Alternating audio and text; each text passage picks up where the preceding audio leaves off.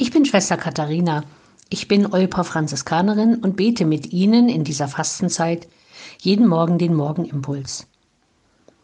Eine jüngere Frau hat mir dieser Tage eine lange Mail geschrieben, in der sie mich teilhaben lässt an ihrem Erleben in den letzten Monaten.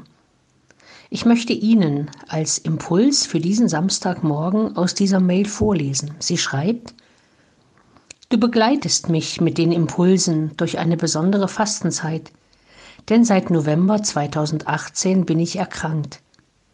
Mit 48 hatte ich langsam mit den Wechseljahren gerechnet, aber nicht mit Darmkrebs. Um Kraft für die nächste OP zu sammeln, spazierte ich gestern durch den Forstbotanischen Garten.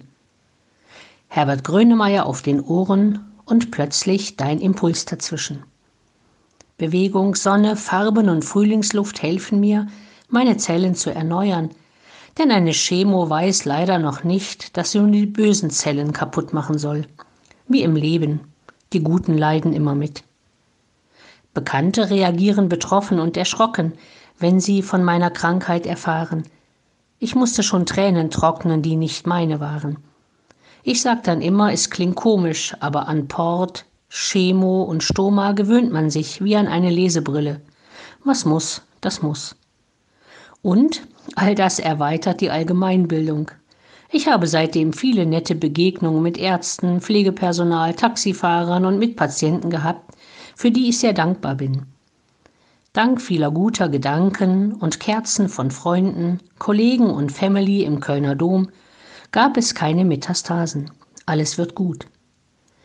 Wo habe ich nur diese gute Einstellung her? Es ist definitiv ein Geschenk Gottes, dass du so positiv bist, sagte neulich ein Kollege. Keine Angst darüber zu reden und annehmen, was ist. Ein bisschen Naivität gehört dazu, wenn ihr nicht werdet wie die Kinder. Wem sag ich das? Oft bin ich sprachlos, wer alles an mich denkt, wer die richtigen Worte findet und wer mich durch alle Unsicherheit hindurch trotzdem berührt. Die Kiste mit Karten und Briefen erinnert mich an die Glückwünsche zur ersten heiligen Kommunion. So ist diese Krankheit ein Geschenk der Wertschätzung und ein Zeichen, dass ich viel richtig gemacht habe bisher in meinem Leben.